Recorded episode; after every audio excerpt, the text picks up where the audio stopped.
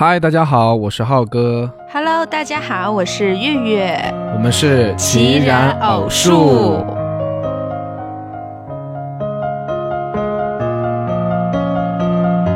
欢迎大家收听我们这一次的节目。这一次我们要给大家带来一个跟我们的个人成长经历比较相关的一个话题。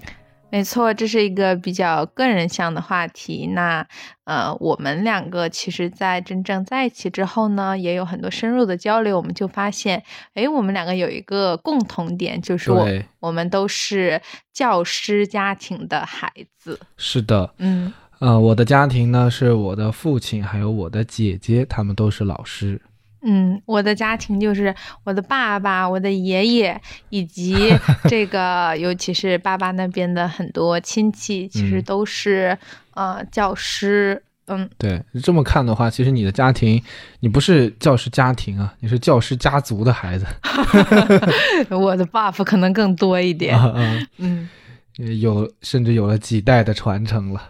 嗯嗯，没错。然后我们两个人在一起聊天的时候，就会发现，哎，其实有一些教师家庭他们之间的呃家庭生活是有一些很相似的地方的。嗯，没错，是有一些共性的部分。我觉得最常说的应该就是教师家庭的孩子成绩不可能差，因为你爸妈或者就是说你家里人啊、呃跟你很亲近的关系都是老师，那你嗯没道理学不好，因为你有 有免费的补课补课来源。对免费的补课机会，免费的这种就是先天的优势在吧？嗯所以在学习上，就如果学不好，就是你自己不努力，嗯，就是也不给辩驳的机会。对。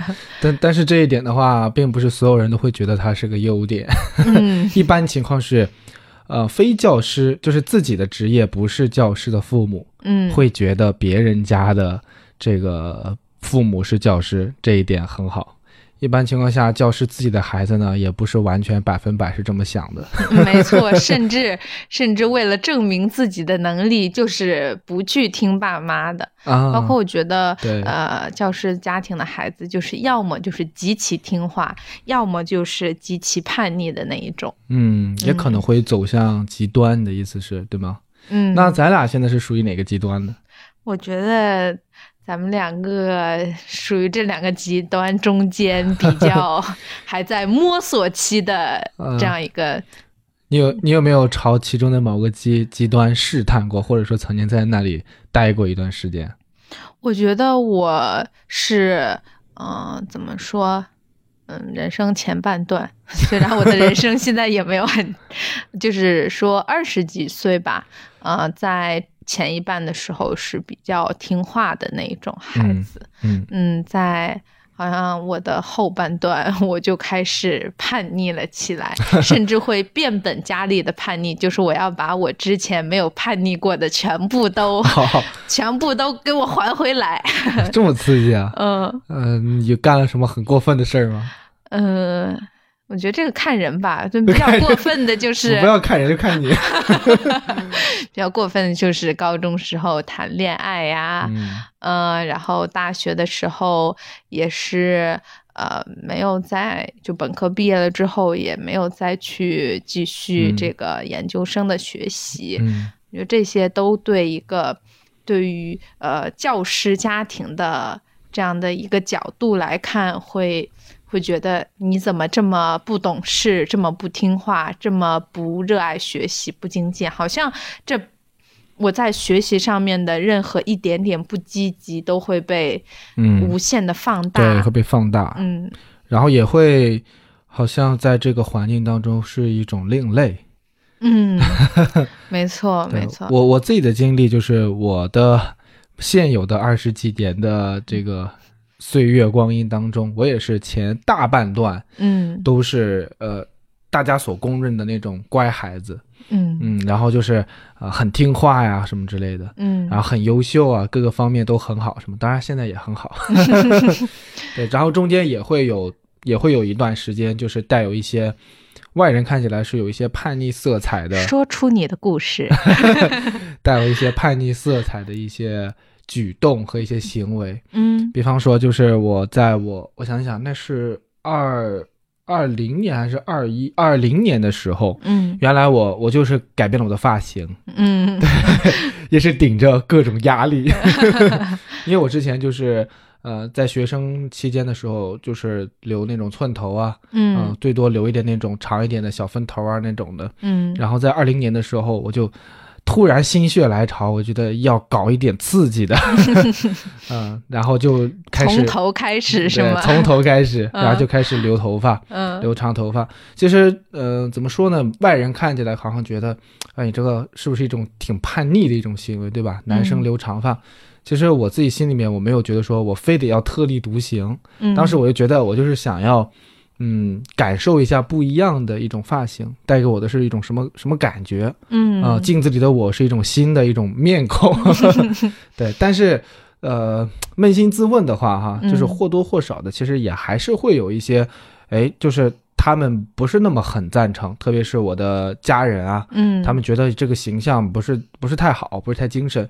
哎，我觉得我会有意识的去忽视他们的一个建议，我会觉得得我要去支配我自己的身体啊、嗯去支配我自己的这个呃外形是什么样的啊、嗯当然，这个故事呢有一个区别于其他大多数所谓的叛逆行为的呃悲惨结局的一个结局，就这个嗯结局还是挺美好的。怎么说？就是当我留完我的长发的发型，就在那个发型已经成型以后，嗯就是我也收获到了来自我的所有家人的肯定。嗯，尤其是作为老师的，，对，作为老我父亲他是老师嘛，嗯甚至我我觉得让我最洋洋得意的，就是在我留了这个长发的发型以后，就是我爸也动心了，他甚至也开始考虑，哎，我要不要留一个长发呢？就是你带动他一起叛逆是吧？嗯对，虽然他这个计划最后没有成型，但是他确实为此而心动过一段时间。嗯，我觉得这个就够了。嗯，所以其实教师家庭它带给我们的就是一种，好像客观上我们就必须要学习好，必须要呃足够优秀，嗯然后只要不是这样，我们都嗯是错的。对，就是因为孩子在年少的时候，他的主要身份就是学生嘛，嗯，然后他的主要环境就是在学校里面。那老师的儿子、老师的女儿这个身份，实际上在校园里面是一个很重的一个标签，嗯，就是在同学之间，我们互相不会说，哎，你是医生的儿子，或者你是你是医生的女儿，或者怎么样的，嗯因为医生这个行业在学校里面其实并没有那么的显眼。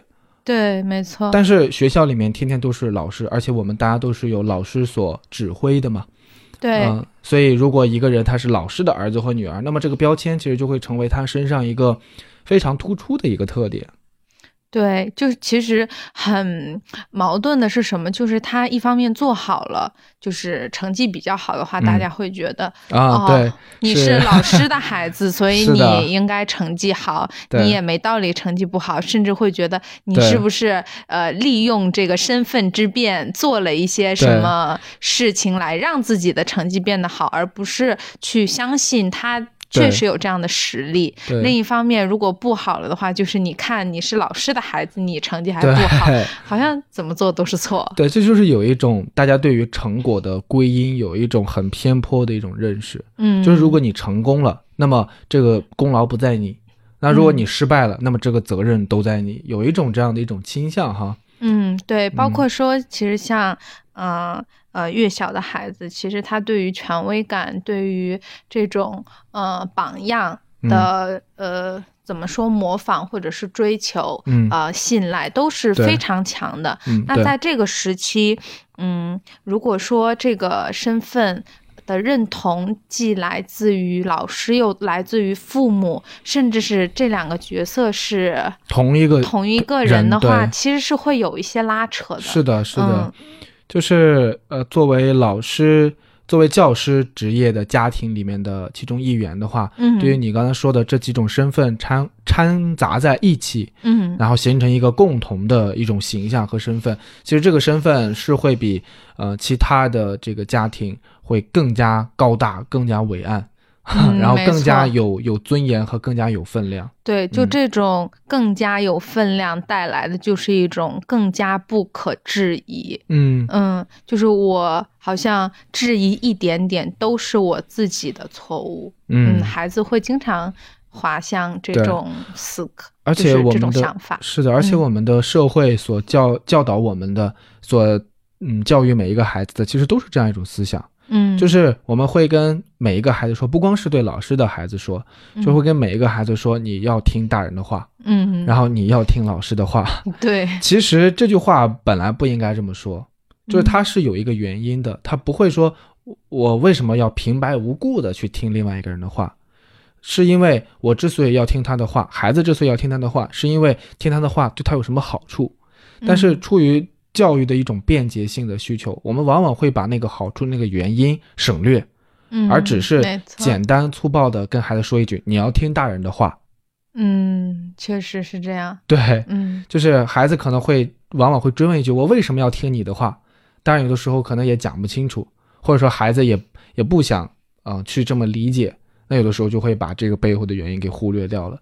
但是所有的听话、所有的受指挥和所有的受支配，其实都不应该是无缘由的。哪怕是，嗯、我是你的孩子，哪怕是父母对待自己的亲生儿女，其实这种支配，我觉得也是一定要有它的道理才是合理的。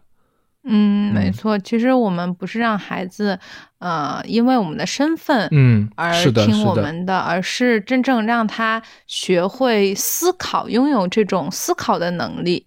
嗯，这个长远来讲，对于一个嗯孩子、他的发展是真正有益的。对，就不是因为我是你的什么人，所以你要听我的，嗯，而是我们确实就是在讨论这件事情，而这样做是最好的。我提出的这个想法是最好的，嗯，我们都一致达成共识，这是最好的。那所以你才听我的。但是如果达成这种共识，你也会觉得这种方式是最好的话，其实你也就无所谓到底是不是在听我的了，你也是在主动的选择那个，所以你也可以说那也是在听你自己的。对，我嗯觉得教师家庭它很容易带来的就是一种，呃，这个两怎么说，呃，父母和孩子身份的不对等，就是嗯因为本身父母就是我们，呃，怎么说，拥有更多经验的那嗯一辈，是的，而且在我们的儿时经验当中，就是事实证明，父母往往是正确的。嗯，没错，这样也会强化 这样的认知。嗯，那在这个过程中，其实呃，孩子他更多的就是说，哦，我要听我爸爸妈妈的，嗯。而不是说，哦，我爸爸妈妈说的是对的。嗯嗯，我觉得嗯。这个是呃，对对对这个区别还是挺微妙的，是的，是的。嗯。我我我觉得这应该是最起码在我个人的成长经历当中哈，嗯以及在我原来小时候对于旁边周边的同学朋友的观察，我觉得得应该大多数的小孩都会是这样的一种想法，就是会觉得我就是要听爸爸妈妈的。嗯，而不是说是爸爸妈妈说的对，所以我才听他们的。实际上，作为爸爸妈妈来讲，他们也希望孩子是因为我是爸爸，因为我是妈妈，所以你就要听我的，因为这样最省事儿。嗯，是的，就这种省事儿，其实从嗯、孩子的长远来讲的成长，嗯、来说，并不是一件呃绝对的好事情，嗯因为这会让孩子呃从某种程度上丧失了自主思考的能力。，嗯，就是我只需要听我爸爸妈妈的，他们说什么我听就好了。我我就是会让孩子自动省略掉那个思考的步骤。嗯，那如果他一次不思考，两次不思考，其实嗯对他而言，他这方面的能力没有得到锻炼，那他真正未来从学校走入社会，呃，在社会上也。就是这种能力，其实是现在大家普遍缺乏的。对，是比较稀缺的那一种。没错，没错。因为从小其实并没有，我们并没有在主动的去强化和去锻炼这个部分。嗯嗯，而且从长远来看的话，呃，因为是父母，所以会正确的这种几率也会随着孩子年龄不断的上升，这种几率也会逐渐的下降。嗯，因为孩子他们是在一个新的时代诞生、成长起来的一个一个人、一个生命，嗯，所以他们有的时候对这个时事的洞察力可能会比父母还要高一些。还要敏锐一些、敏感一些。就举例子，比方说现在的儿童对于手机啊、电脑啊这种电子产品的一种掌握，其实往往要胜于他们的父母的。没错，没错，甚至很多爸妈都感叹，就是，呃，已经玩不过，已经拼不过自己的呃孩子了，就哪怕他是三岁、五岁 这样子。是的，是的，我真是亲眼见到过，就是几岁的小屁孩儿，然后可能连路都走不利索，然后就开始抱着一个平板儿，嗯，呃，一个玻璃屏幕在那里看看看。对，我觉得这个也是，嗯，怎么说呢？嗯，这个对于孩子叛逆而言，嗯，真正作为父母应该怎么去对待？因为孩子是在一直成长的，如果父母还是呃保持他原来的那那个样子，那嗯孩子追上他。是早晚的事情，而父母又因为这样一种身份，呃，包括说对于呃怎么说要管孩子有一种执念的话，嗯，那最后他他管不了孩子，对对就是一个必然的结果呀。是的，而且嗯。长远来看，如果父母跟孩子双方都已经过于习惯，嗯。因为我是你的谁，所以你要听我的这种模式的话，嗯，其实到最后，这种因为意见不统一而产生的冲突就会变得越发的强烈，嗯，没错，没因为大家从一开始就没有养成一个就事论事的习惯，嗯，所以最后的时候，本来应当是就事论事，大家各摆呃各各抒己见，嗯。就会很容易上升成就是就人论人，因为之前我们的习惯就是因为我是你的什么人，所以你要听我的，对，它就会演变成一种更为剧烈的一种冲突。没错，我觉得这个也是，其实就思考到这里，也是呃很多父母吧，我觉得现在大多数父母没有思考到的一个很深的层面了。其实当他们意识到这一点的时候，我觉得也会重新去思考，哎，我应该要怎么和我的孩子们相处。嗯我觉得我们可以再多聊一聊，就是。呃，教师家庭的孩子会更有什么嗯样的特点？嗯，对，我觉得刚才其实我们也就是在聊这个。没错，没对错，，因为呃，父母跟孩子的这种教育模式和互动模式，其实跟老师与学生之间的教育模式和互动模式是有很多很多相似的地方的。嗯，没错，都是说父母是孩子的第第一任任老师嘛师嘛，对嗯所以其实父母这个角色，他天生就是扮演着一个啊、孩子的老师的这样的一个角色。嗯，但是哈，我会觉得这两个角色之间，他们还是存在一个很微妙，但是是一个很根本的一个，嗯，定位上的一个不同。嗯是什么？就是作为父母来讲哈，就是如果我们要概括一下父母对于孩子的一个教育，呃，教育权利来源于哪里？我们我觉得我可以用一句话来概括一下哈，你看嗯精不精准？就是是因为呃，父父母对于孩子就是不得不管。嗯。就是出于个人的这种呃爱意，或者出于社会赋予他的一种责任，家庭的这种责任，就是父母之所以管孩子，是因为不得不管。嗯。那么相比之下呢，呃，老师管孩子，他的这个核心的驱动力或者核心的动力，是因为委托他管，嗯。这是不一样的。嗯，就是我是这个孩子的，我是这个学生的这个家长，我是他的家庭，我把这个孩子送到老师你这个学校里面，我是希望这个老师你帮我管他，实际上是一种代管，是一种委托的一种性质。也就是说，我们是有一个契约的，呃，一个成分在这里面的，而且这种契约是我们有意识形成的。嗯如果我不把孩子送过去，那其实你就不是他的老师。嗯。你之所以能够行使老师的职责，是因为我主动的把我的孩子的这个这个管理权吧，就是授予了你，赋予了你，或者是委托给你，嗯。所以他是有选择性的，但是父母是没有选择的。嗯，孩子生下来，你就要去管理，呃，你就要去教育嗯。啊、用管理这个词可能会有一点嗯、呃刺耳啊，嗯。但是其实很多时候，我觉得它就跟管理有一些相似的地方，就是它面临着很多不得不的一种困境。嗯，他甚至是没有选择，就是当你在管理一家公司的时候，其实你没有什么选择，你只能是把它，嗯、按照你理想中的那种的模式做得越来越好。当你是这个公司的拥有者的时候，比方说你是董事长，嗯。对，但是当你是总经理，或者说当你是一个被聘用者的时候，其实你跟这个公司的联系就不存在一种不得不的关系，嗯你们是依靠契约而产生的一种临时性的托管关系。嗯，所以这个就是老师跟学生的区别，嗯、所以我觉得这个可能也会，呃，带来老师对学生以及呃父母对孩子他们这两者之间的心态上的一些呃很微妙的一些不同和变化。嗯。就是其实父母对待孩子，我觉得他的执念可能是会更多，嗯，没错，对他的执念会更多，就是呃，是因为我觉得也是赋予他的责任其实是更多的，嗯，没错，没错，嗯，嗯，就像孩子再怎么闹，父母也不可能说像开公司老板、开公司的老板一样说，哎，你这个员工我不要了，不可能的。对对对，嗯因为父母们心中其实对于这种呃教育关系嗯。的一种长久性是有一种潜意识的一种认识的，嗯，就是他会觉得可能说这个孩子就是属于他的，嗯。就这个孩子是我的孩子，然后他是我的人或者是我的家庭的一部分，嗯。就他的这种长久性是有一种认识，而且呃长此以往的话，甚至可能会产生一种依赖。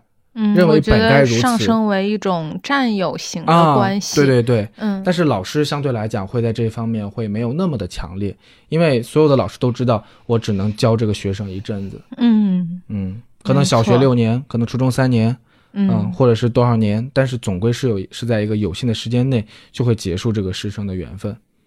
嗯但是另外一个部分，我觉得还有一个点，也是他们两者之间的不同，就是，呃，教师会更加明确和更加清晰的认识到我要去教育学生，这甚至可以说这是他这个职业存在的唯一的一个价值和唯一的意义，就是我要去教育孩子。嗯。但是父母对待孩子却不光是这样，嗯。就是父母对于孩子除了教育他以外，其实还有更多其他的一个职责，包括去照顾他的生活起居，嗯，然后包括给他提供一定的物质基础，还要给他提供这个精神上的一种滋养，然后去跟他有感情上的一种链接。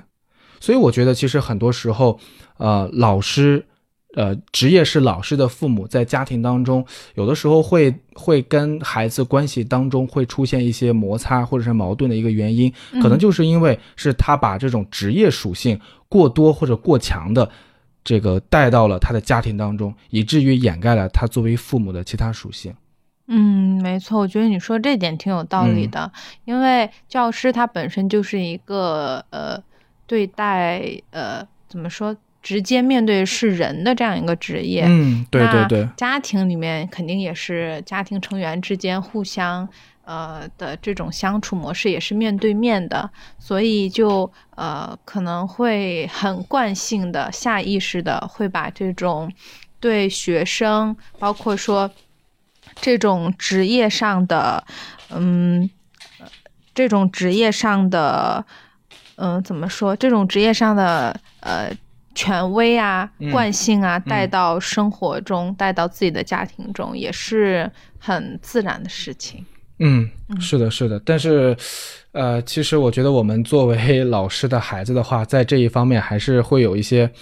呃，生活当中很切身的一些体会和感受的，我看你 比较想分享了，好像你可以呃先分享一个。就是会比较明显的有一个点哈，嗯，就是作为老师，啊、他们一般是会喜欢啊、呃或者说比较习惯，也比较嗯。擅长在课堂上去做一些这种呃这个宣讲嗯。啊、和这种去说呀，去去去就是说话呀，然后言语的这种沟通嘛。嗯。但是在家庭生活里面，其实有的时候就会感觉相对来讲就有点偏于说教，甚至是那种需要引经据典、有理有据的那种的说教。这一点其实我觉得我妈、我妈跟我爸他们之间可以做一个对比哈。嗯。就是我举一个我自己的例子，嗯。呃，因为我妈她不是老师，嗯。啊、然后我爸是老师，然后我在家里面的时候，有的时候早上会睡懒觉，嗯，就是没有他们起的那么早。当然，嗯我觉得他们起的确实就是十几年、几十年如一日的，就是早上六点、五点钟就起床那种。嗯我觉得，呃，怎么说呢？反正我七点起，有的时候我觉得已经没有很晚了，但他们觉得已经挺晚的了。嗯然后我妈的方式就是过来敲我的门，然后告诉我起床。嗯。然嗯后第一遍呢是很温柔的，然后第二遍呢就是稍微的带了一点脾气在里面了。嗯。啊、哦，起床，然后第三遍呢，可能就是稍微更加的这个再次升级一下啊、嗯甚至呢可能会有一些这个肢体上的接触，掀你的被子呀 等等这些的。嗯。但是总而言之，就是非常的简单，嗯。就是一句话，就是起床。嗯。啊、该起床了，嗯。没有什么其他的东西。但是我爸呢，跟他的方式就非常的不一样，嗯，就是我爸叫我起床哈，他几乎从来没有只说啊、要起床了嗯。这一个这一句话，嗯。他往往会附带着其他的观念，哦。比方说，呃呃，起床了，你看今天这一天时间这么好啊、不要浪费了，起来干点啥不行啊？就类似这种的，嗯就是在起床之后会附上一个理由，感受到了这个老师叫起床是有上下文儿的，啊、是有上下文的，而且他要给你讲清楚他为什么要叫你起床，嗯，他不是受到了，对他不是因为说，呃，我想所以你就得听我的，而是因为你看这对你也是一件好事儿，嗯，或者说娓娓道来是吧？对，或者是跟着，其他的理由，比方说待会儿家里要来客人。嗯你，看你这样子，客人看了以后会怎么怎么样，会对你有不好的想法，嗯 就类似这种的，就是他会给你有一些理念上和观念上的一些传递。嗯，没错没错，而且我觉得，呃，嗯，尤其是在我的成长过程中，我也是想分享一件事情的，就是，嗯，呃，我爸爸他是师范类学校的老师，然后呢，他其实培养的就是未来他的学生也会是走向老师的这样一条路径。嗯我初中的一个老师，他就是我爸爸的学生，所以我爸爸去开家长会，呃，这个老师就显得非常客气，啊，甚至我我猜的啊，但是那你们的辈分好乱呀、就是我我的老师的老师是我爸，对，然后你爸现在又是你的老师的家长，对，所以就嗯嗯，然后我爸爸就呃，其实，在那个时候，我觉得他嗯给我传递的是一种我有这方面的优越感，就其实是、嗯这个老师他管我，我我可以不听。哦，因为是吗？因为他的老师是我爹，啊，他能不听他老师的话吗？嗯，所以就会有一种，其实这种引导是不太好的，嗯，但是这也不是我爸的引导，是我自己内心的一种想法。解读的意思，嗯，对对对，但是，呃，我觉得如果我那个，如果我是我爸，那个时候我可能会用更好的一种方式来嗯引导我去、怎么说，往比较正向的方面去想。嗯而且我觉得，作为老师的儿女的话，其实有的时候也会面临另外一种情况，嗯，就比方说，举你爸刚才那个例子吧，嗯，就是也有可能就是你爸爸会因为你的老师是他曾经的学生，嗯，所以会特意叮嘱他的学生，也就是你的老师对你要更严厉一些，嗯或者是对你要更嗯、呃标准要更高一点。就是无论是不是在你刚才的分享的事例当中，呃，有没有发生类似的这种情况哈？嗯，但是我觉得老师的孩子们也会容易面临这样的一个一个处境的。嗯，就是别人会觉得，哎，你作为老师的孩子，你应该要更加优秀。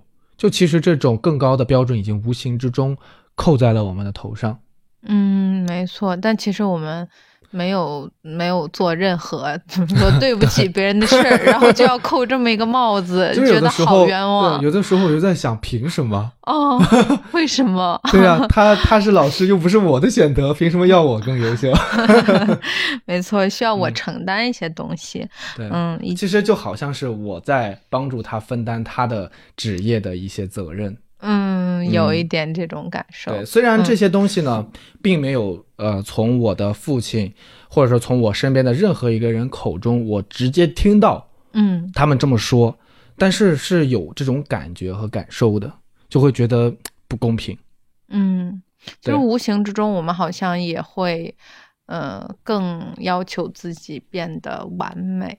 对，嗯就会觉是的，我觉得我也有完美主义的那种倾向。嗯，可能也部分来源于就是这个给自己的一些心理上的包袱。嗯，没错，其实我觉得真正要做的第一步，嗯，是和其实是和父母啊，就尤其是做教师的，比如说我的爸爸，跟他聊一下我内心真实的想法。我觉得这个是，嗯，其实是怎么说，把这个。扣在自己头上帽子摘掉的第一步。嗯，是的，是的，我倒是经常跟我的父亲来聊这个话题，他也很多时候是主动来找我聊。嗯，他他的这个想法一般都是说，呃，你不需要管管我的这个身份啊，或者说是管别人怎么样看你，你就是安心的做自己就好。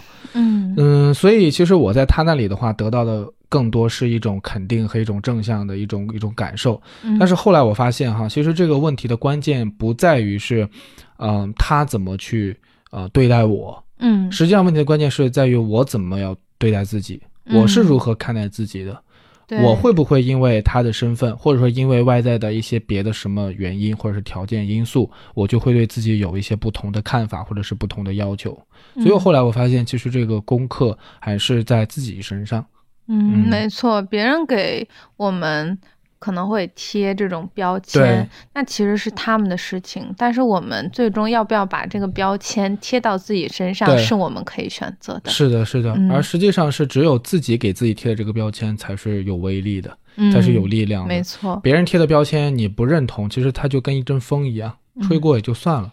嗯，但是不不可否认的是。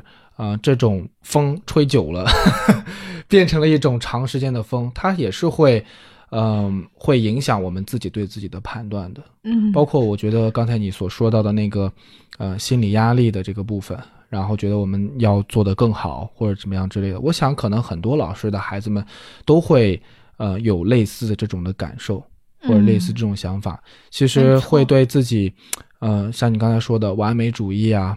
或者是有一点强迫呀，嗯，或者有一点给自己很，呃，比较习惯于给自己施压呀，这些我觉得都是会容易发生的。嗯，对，特别是我想到，呃，我之前看到过的一个调查，嗯，就是有一个心理学的一个教授，嗯，他就做了对针对。青少年抑郁症这个群体的一个调查，哈，嗯，就是呃，有一个有一个数据是这样的，就是首先呢，在所有的抑郁症患者里面，就是曾经有过自杀念头的人，嗯，差不多有百分之七十，嗯，然后呢，这个教授呢是采访了，呃，就是患有抑郁症，同时呢又出现了自杀倾向的是七十九个孩子，嗯，然后呢，调查的结果，调查的这个内容是这些孩子们。他们的父母职业是什么？嗯，是这样的一个一个调查的一个方向。嗯，所以得到的一个结论呢是这样的，就是在这些孩子当中，哈，他们的父母是教师的人有百分之三十七，是第一名，是最高的。哦，是吗？对，那还。教师这个职业以后要谨慎选择，嗯，搞不好孩子会 有自杀倾向。对，就是，嗯，怎么说呢？虽然我们现在可能是有一点笑谈哈，但是这个数据其实还挺让人心塞的。嗯，就是它是一个挺，嗯，会让我们触目惊心的一个数据。就是在所有职业当中哈，嗯，父母是老师的，嗯，然后他们的孩子这个。这样抑郁症，然后有这个轻生的念头的比例是最高的，而且是高达是百分之三十七。嗯，就是这跟后面的第二名、第三名就完全不是一个数量级的。嗯，我觉得矛盾的一点，包括我们对这个数据啊，嗯，触目惊心，就是会感觉教师他本身就是一个针对孩子的职业。嗯，那。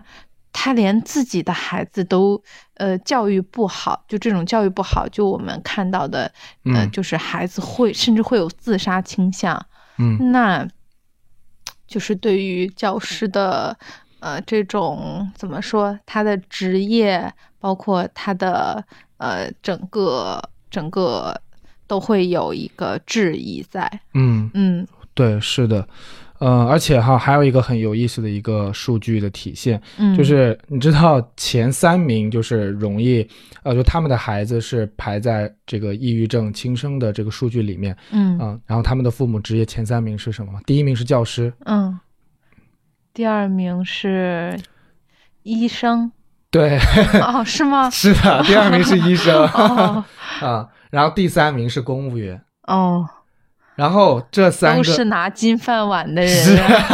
都是拿金饭碗、铁饭碗的人，嗯，就是都是在体制内工作的人，嗯，然后呢，也都是跟人打交道的人，或者说是嗯大部分情况下，他们是跟人打交道的人，嗯，而且可能在大部分情况下，他们是比较容易有这个权利去支配他人的人，嗯，比方说老师，还有医生，对不对？嗯。医生跟患者就是绝对是有一个这个高低的一个呃身份的一一个一个视差的，嗯，对，嗯就就是医疗知识方面的这个信息差。就是患、呃患者来到医院，他就是要听医生的，那嗯，医生也会觉得我就是要去，对吧？要去帮助病人，嗯。那我要我要让他听我的指令，嗯，是不是？就像这些东西，其实你看很微妙。嗯 我觉得一方面或许可能跟体质有关，但是这一点我还没有完全想通。嗯，但是最起码我觉得他们都是跟人打交道，而且是比较容易会站在一个呃支配者的一种角色，嗯，然后来去从事他的职业中的事务的人。嗯所以我们我们也在想，会不会就是这样的一种特性，让他们过于习惯在职业当中，嗯、的这种嗯训练出来的一些一些方式啊、方法呀、嗯，然后把这些东西沿用到自己的家庭里面，然后最后导致了孩子的可能一些出现的一些问题。嗯，其实就是管人的方式嘛，把嗯。工作的这种对，就是把模式带回到家里。是的，，是的，就是把嗯。职业带到了家里。嗯。嗯，所以我我的观点就是像刚才说的，其实就是，嗯、可能会忽略作为父母还要起到的其他几种责任，嗯，或者说要带给孩子的几种需求，不光只是教育的需求，还有其他部分的需求。嗯当然我，我这里还有几个比较有意思的一个数据，嗯，就是你你方呃，你一方面刚才也提到，就是说，啊、会就是教师孩子的这个抑郁症比例那么大，嗯。啊，会引起大家对于教师这个职业的一种啊、质疑哈。嗯，那还有另外一个相反的数据，嗯。就是在高考状元这个统计数量当中，嗯就是高考状元他们的父母是老师的这个比例是高达百分之三十五，哦，所以基本上是跟刚才那个百分之三十七是持平的，就 合着就是走极端呗。就是他有极高的比例，然后他的孩子是患有抑郁症，而且是到了想轻生这种程度的，嗯，然后也同时有极高的比例，他的孩子是高考状元。当然，嗯我我突然想到啊，其实也不排除，就这个高考状元同时也是一个抑郁症患者，嗯，哎，还真是，嗯你真是开了个脑洞。就不好说，这个没有嗯数据支持哈。对，但是这个其实从反方向上来讲，就说明确实老师家庭的孩子，最起码在学习成绩上嗯是得到了一一个加持和一个辅助的。嗯，就是走极端的加持和辅助是吗？对，嗯，所以这些数据都还蛮有意思的。嗯，还有另外一。个，我还最后有一个数据哈我，的天呐，你是做了多少的研究啊和数据 呃就调是查？在这个教师群体当中，嗯。呃，差不多有百分之六十的左右的老师嗯，是就是容易患上抑郁症。就是哦。通过一些问卷啊、调查什么的，差不多说就是说有呃十分之六的老师是这么一个情况，嗯，然后还有就是接近百分之七十的老师身体是处于亚健康状态或者是疾病状态。嗯，哎呀，都生病了，还要带病 教学。是，所以其实老师本身也挺不容易的。嗯，没错，嗯没错。我觉得，嗯，以上的这些数据吧，其实是用比较客观的一种形式在，呃，怎么说，对于教师家庭的孩子这样一个群体进行了，嗯，其实是给了我们一个挺还挺吃惊、意料之外的反馈的。嗯，嗯对。然后我刚才也突然想到，其实老师的职业会可能会带给他们的就是，嗯、比方说，假设我是一名老师哈，嗯其实我相对于关注我的学生，我或者说我的孩子们他们的一个正向的部分，嗯其实我可能会更下意识的、更习惯性的会关注他们现在还不足的部分。嗯，这个也 是这个完美，就是怎么说，追求完美的一个也不是追求完美，角度。我觉得可能也是嗯这个教师的职业所带来的一些，呃，一些特性吧。嗯，因为人们会经常用一个比喻，就是呃，这个教师就像是园丁。嗯那我们可以看园丁是在干什么呢？对不对？园丁其实就是在呃，一方面理解就是说他是在这个找到所有不利于植物生长的那些部分，嗯，然后给它对植物进行修剪。对，对它嗯进行一个修剪。比方说，呃，不必要的这个根系啊、枝叶啊、嗯或者是花苞啊，甚至是果实啊，嗯这在园园艺里面，它可能都会成为被修剪的部分。嗯，然后有病虫害的部分什么的。嗯，我们想到园艺师，可能很少想到他是在静静的欣赏一朵花。当我们他都是在想怎么修剪这朵花可以更美。当我们想到园丁的时候，我们的场景一般都是他总是在对这个花做着一些什么改进的工作。哎，你别说，我觉得你这个比喻还挺好的。对嗯所以我觉得，作为花朵来讲的话，他最喜欢的是看花的人、闻花的人。嗯他可能并不是太喜欢园丁，因为他总是在给自己身上动刀子、动尖子。嗯，觉得你这个这个点还挺 巧妙的。但是从理性上来看呢，其实花朵最需要的又是园丁。嗯，因为是园，丁给它施肥，然后给它水分，然后保证它的这个阳光。嗯虽然可能它那个花朵自己那个时候不觉得我需要这些，嗯，但是客观来讲，又确实是园丁的这些工作带给他一个茁壮成长的一个可能性。没错，其实，嗯，按照你的这个思路说下来，其实教师家庭的孩子也是有很多的优势的嘛。肯定啊，啊，比嗯是啊如说，我觉得我能想到的一个就是，呃，教师家庭它本身就是家长的素质会呃嗯更高一对，而且会普遍关注孩子的教育。哎，没错，是就是这样的一种嗯、身份的加持，就是会让孩子从小就是耳濡目染的就对这些呃，比如说文学类啊、艺术类的东西就很感兴趣。嗯对，也不一定文学艺术，取决于这个父母他们的职业教授的课程是什么。体育老师可能就注重体育，你数学这个就老师注比较精确学。没错没错，嗯，而且像呃家长。如果是父母，呃，家长如果是父母，家长如果是教师的话，其实这种相对比较呃上固定的上班时间，也会给孩子带来一种稳定感和踏实感。嗯嗯，就是呃，这个尤其是在孩子就比较小的这个年龄段，他成长的过程中，他感受到的是这个家的一种安稳、嗯，对，稳定，就相对来说不会有太多的负面的影响出现。嗯就就是说，这孩子不会不容易走弯路，不容易离大谱。嗯嗯嗯，，就这个也是教师家庭对相对而言的一个优点，而且我自己我觉得也是，就就是我就是这个这种环境下成长出来的，嗯。就或许我们做一个并不是太恰当的比喻，嗯，就是太管着孩子，嗯。嗯、总是要强过，呃，一点儿都不管孩子。嗯。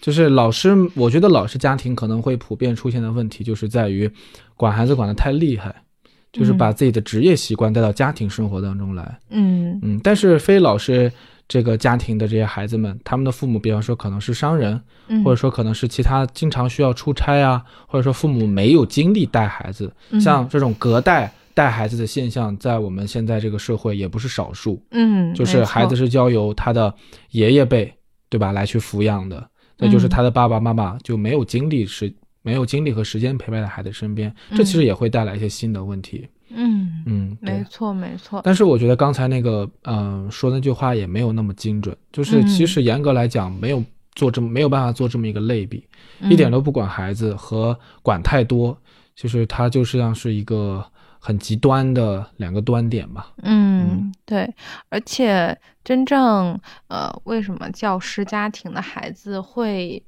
呃怎么说饱受争议，也是因为很容易就是、很容易就走到了极端。那其嗯实真正我觉得我们不是呃说作为父母，我们一定要呃像家师像教师家庭的孩子，或者是完全不像，更多的是我们其实要有自己独立的思考和自己相对成熟的教育理念。嗯嗯，我觉得这个是我们今天真正探讨下来，嗯，怎么说得出的一个结论吧。对对，嗯我觉得我还是想在那个园丁那个例子上再做一个 延伸哈，好的，就是你的你的就是我觉得是这样，嗯。嗯，作为一朵花来讲，就假设这朵花就是孩子本人啊，嗯。就是孩子自身，嗯。就作为一朵花来讲，其实它既需要呃园丁带给他的各种帮助和支持，嗯。嗯、比方说去修剪它的枝叶呀，然后去整理它的根系呀，然后去给它松土啊，改它改善土壤环境啊，它需要这些东西。嗯。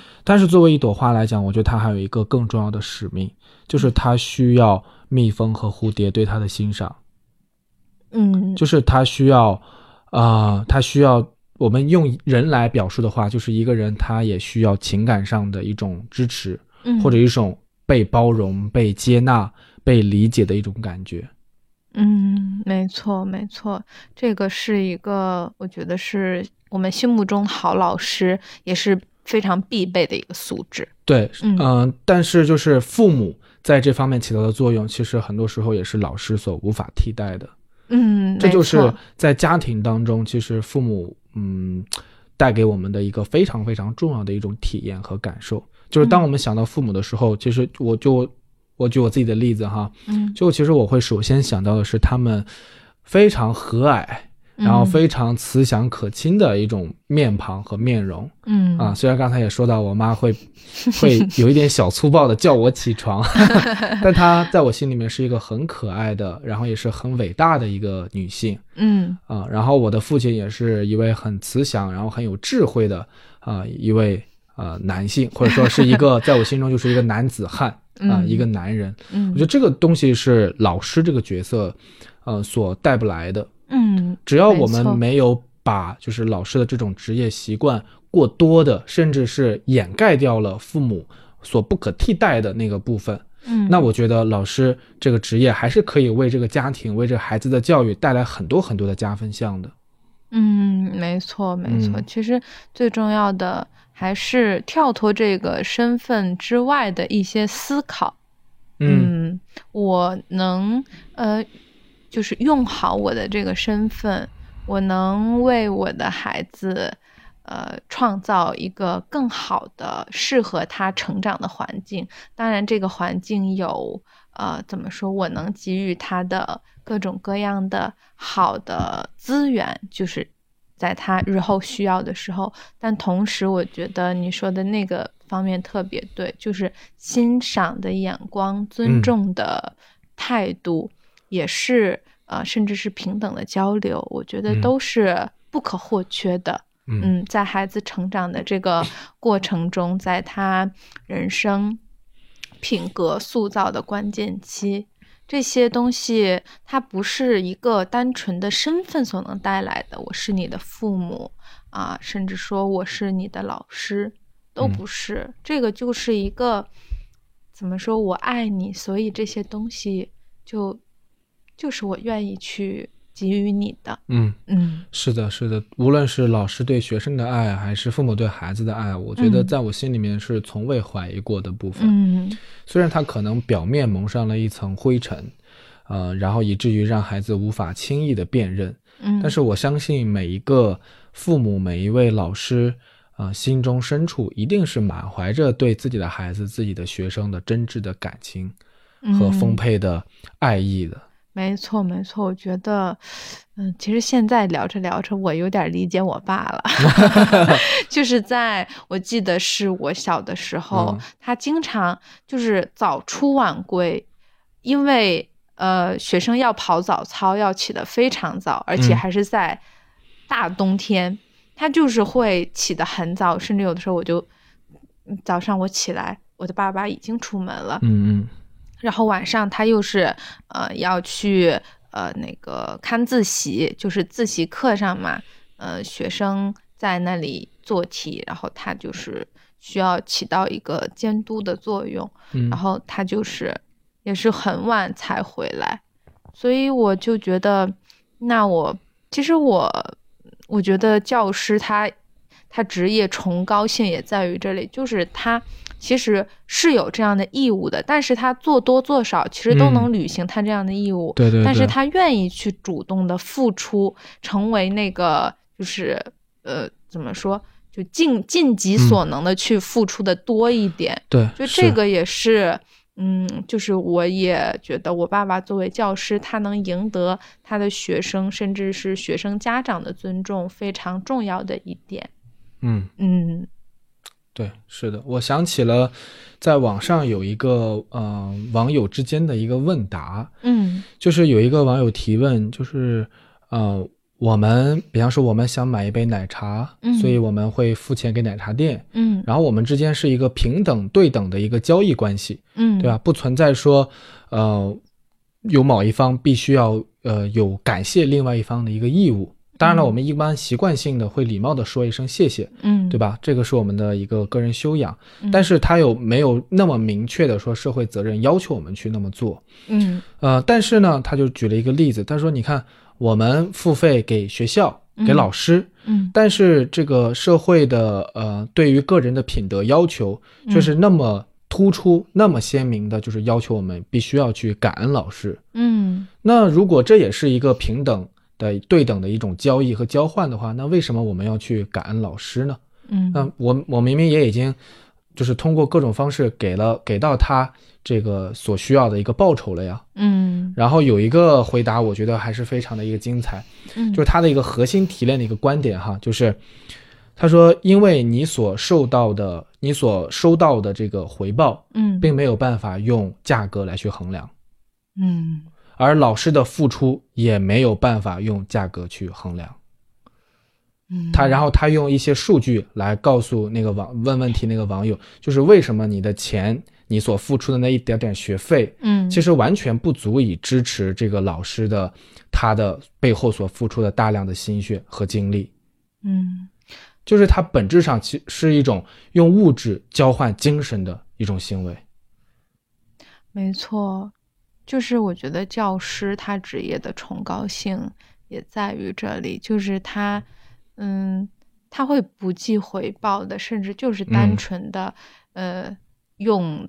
自己认为对学生好的方式来去付出，嗯。嗯，对，就是假设我们会觉得我们的呃这种所谓的交易是一种对等的，那其实你也可以变相的理解为你的精神就值那么些钱，你的精神世界也就是那样的一个价值，但是我们没有办法算这笔账，嗯。对，而且我还想到另外一个非常有意思的一个故事哈，嗯，就是刘慈欣的一本小说，一本科幻短篇叫《乡村教师》，嗯。啊，前前几年我记得那个沈腾还有。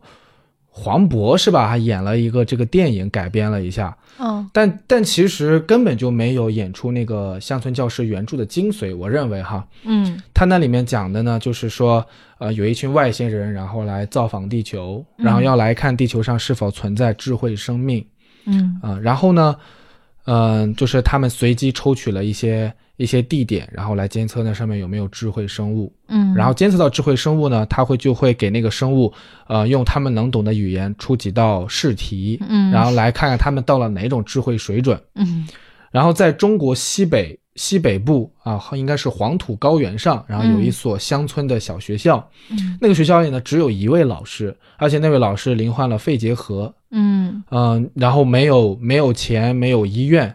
然后他就把他身上仅剩的一些，呃，一些这个钱用来给孩子们买最后一批课外书，嗯，呃，然后他在他这个生命仅剩的那一个呃最后的那个时间里呢，嗯，他就把那个小学里就是好像就是只有几个还是十几个孩子，反正孩子也不多，而且年龄大大小小都有，嗯，把他们叫到床头边，在临终前给他们上了最后一节物理课，嗯。你都给我说哭了，就是是这样的一位老师，嗯，可能在我们平时看来，我们会觉得哇，他很了不起，然后他嗯。奉献自己，嗯、怎么样怎么样。然后，嗯。但是在刘慈欣的这个小说里面哈，他给嗯。他上升到了一个前所未有的高度，嗯。就是那个外星人那个飞船呢，他们来地球探测智慧生命，嗯。是呃，如果这个地球这个星球没有智慧生命的话，他们就准备毁灭这颗星球，嗯，因为他们在打一场星际大战，嗯。然后需要这个地方做一个中转站，嗯大概是这个意思吧。嗯。呃，然后他们会在这个星球上随机这个找十个地方，嗯然后如果这个十个地方都没出现智慧生命，那这个星球将要面临毁灭。嗯。然后他们找了前九个地方，然后要么是落在呃就是海洋里啊，嗯，要么是落在一些沙漠里啊、雪地里啊，反正里面就是都是可能会有植物、微生物、动物，嗯，但是都不够他们认为的智慧生物的标准。嗯。然后只有第十个那个地点，唯一的一个地点落到了这个乡村小学里面，嗯。落到了那个呃那个老教师他的床头边上，嗯，包括他和包括那一群孩子。嗯但是那个时候的他已经去世了，嗯刚刚上完那一节课，嗯他的孩子刚刚。学生们刚刚上完他那节物理课，正在围坐在围在他的床边，在那里很悲伤的哭。嗯然后他们就被选中了，嗯然后外星人就开始考他们问题，嗯，然后考那些问题刚好是那位老教师临终前上的最后一节课的内容。我的天呐，然后他们外星人就惊艳的发现，嗯。这个星球上居然有一群进化到如此程度的智慧生命。嗯。啊！就是呃物各种物理定律啊，当然是比较基础的，因为孩子们还没学那么多，然后什么之类的。嗯。然后最终外星人就放弃了对地球的毁灭。嗯，哇，所以觉得教师好崇高对、啊，教师好崇高啊！嗯。然后他们在探索，呃，他们在得知地球上是有智慧生命以后，他们对地球进行了一个系统性的探索，然后发现这个地球的智慧程度超过他们的想象。嗯，但是他们还发现一个非常奇特的现象，嗯就是作为外星人他们本人来说呢，他们的种族是这样的种族，就是他们的记忆嗯是不会随着肉体的消失而消失的。嗯就是这个肉体消失以后，他的后他会把他的记忆完整的传递给他的后代。嗯。所以他们每个人都有成千上万年的记忆，哦。也就是说，他们的知识是积累了成千上万年的，每一个个体都是，嗯，每一个个体拥有成千上万年的知识。但是他惊讶的发现，人类不会把自己的记忆传递给自己的下一代，嗯。也就意味着是说，当这个人死了，他就是永远的都死了。嗯。那外星人就很奇怪，那为什么这个星球还有如此高的智能程度呢？嗯，因为每个个体只存在这么短短的几十年，嗯这个知识没有办法延续啊。然后他们就找到了一种只在地球上存在的职业，就是老师。嗯，哇，老师这个职业的任务就是架起从下一代到上一代的桥梁。嗯可以说，没有老师就没有地球文明。嗯。突然觉得我们刚刚对老师的抨击都太不尊敬了。但但是也没有了。如果外星人再深入研究一下，会发现他们的老师比较容易 让他们的孩子产生一种叫抑郁症的 症。嗯，谢谢你带来这么好的故事。我觉得也正是因为啊，这我们人类的这样一种需要去通过呃教师，需要通过教育，需要通过嗯这种方式来。让我们的智慧得到传承，所以智慧肯定是呃历久弥新的。嗯嗯，我之前也听到过一句话，也想在这里呢送给这个听众朋友们，就是嗯，成长其实就是每一代人的上下求索，嗯但这种求索往往是从亲手埋葬自己的父辈开始的，嗯，可能嗯这听句话有点残酷。对，听起来很残酷，但是也确实是这样。嗯。文化这文明都是需嗯要去迭代的。是的，嗯。而且我觉得换位思考，假设我是呃一位老师，嗯，我觉得我会非常热切的希望我的学生能够超过我，没错，就是希望他的学术成就或者他的各方面的成就，能够在各个层面上埋葬我之前所做的所有的努力。嗯。嗯，而且我还记得有一句话哈，就是嗯。嗯、看一个人他的功夫嗯。是怎么样的，不是去看他本人的成就，嗯，而是看他能够教出怎样的学生。嗯。嗯，这句话也非常有意思。嗯对，所以其实种种事例和我们自身的种种感受，都指向教师在各个层面上来讲，都是一个不容易的职业。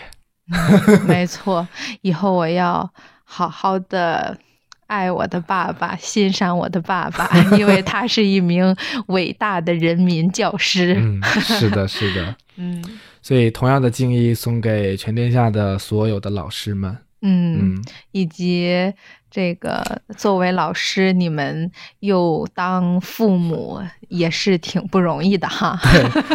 还有同样的关怀也送给全天下所有老师的孩子们。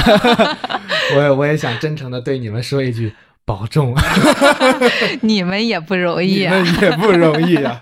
嗯嗯，觉得今天我们聊下来之后，反而是对，嗯，怎么说这样的人群，以及我们自身，包括我们的父母，呃，他们作为教师这样一个身份，都有一个更更深刻的认知了。嗯，我觉得，是的，嗯有一个有意识、系统性的一个回顾。嗯，没错。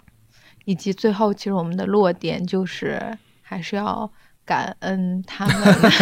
啊、不是要感恩他们，就是我们嗯也会发现是非常值得，也是非常对，没错。呃很希望自己能够去做到的一件事情，嗯，就是真正的去嗯、感受到，或者是说嗯也能够以自己的方式去对他们的爱和付出有一点点的回馈和回报。没错，没错。嗯，嗯对，所以这个话题是一件既轻松然后又严肃的一件一个话题。嗯，但其实我们聊下来，发现收获还是蛮大的。嗯，是的，嗯是的，肯定。啊、然后我们两个人也是有相同的成长经历嘛，我们都是老师的孩子，所以我们也可以聊这样的一个话题。嗯啊、而且我们也希望这个话题能够带给啊、无论各位听众朋友们，您是不是老师的孩子，或者您是不是呃老师这个职业的从业者，嗯，我觉得我们今天聊的这个话题，包括父母、孩子之间的关系，然后老师、学生之间的关系，嗯，还有这几种身份，他们如何去进行一个平衡。嗯。啊、以及我们作为其中的身份之一，我们对这些东西的看法和感受，嗯，我觉得对于每个人而言，或许都能够提供一些价值和起到参考作用的地方。没错。嗯，我自己就是对，挺有觉得挺有价值的、嗯这期播客。嗯，那我们今天的内容就到这里。到这里，嗯，好的，那我是浩哥，我是月月，我们是奇人偶数，我们再来一遍。我们是奇人偶数数，啊，非常欢迎大家收听我们的播客，呃，也欢迎大家继续关注我们的节目。那这就是我们这一期的内容，我们嗯。下次再见，再见，拜拜，大家，拜拜。